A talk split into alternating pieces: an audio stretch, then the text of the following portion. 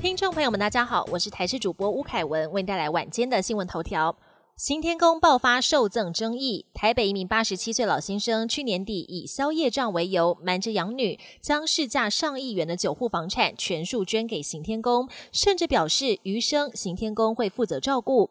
但养女却出面指控，完成房产过户后，行天宫不闻不问，还向他们索取四万元代电费，气得直呼欺负人。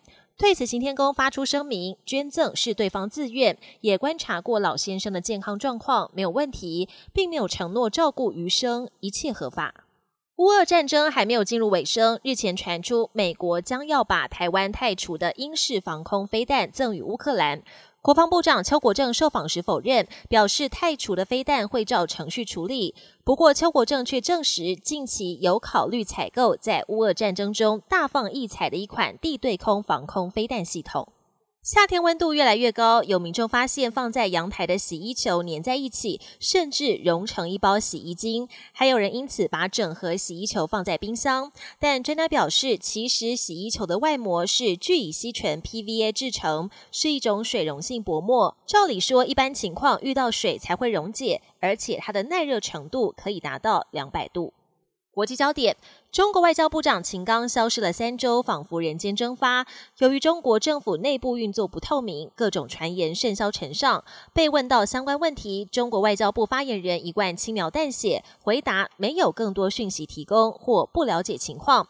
而在中国外交部官网上，外交部长栏位下方仍可见秦刚的照片跟简历。官方也强调，中国外交活动都正常进行。但除了将秦刚消失归咎于他的健康因素，就没有更多的解释，也引起外界联想。全球气候异常，多地遭到野火肆虐。加拿大今年累积野火面积高达一千万公顷，相当于一个南韩大小，创下历史纪录。当局也向其他国家求援，募集一千多位外国消防员协助。南欧的希腊和西班牙也逃不过野火肆虐，疏散上千位民众，连动物都被迫撤离家园，空气品质也令人担忧。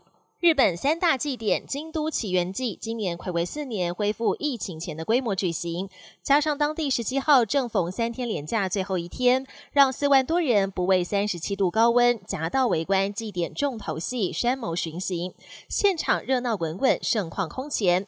另外十七号东京也有大批男女身穿夏季和服，挑战最多人一起跳鱼篮盆舞的世界纪录。可惜最后清点人数只有两千八百六十六人，比目前的世界纪录两千八百七十二人少了六人，挑战失败。本节新闻由台视新闻制作，感谢您的收听。更多内容请锁定台视各节新闻与台视新闻 YouTube 频道。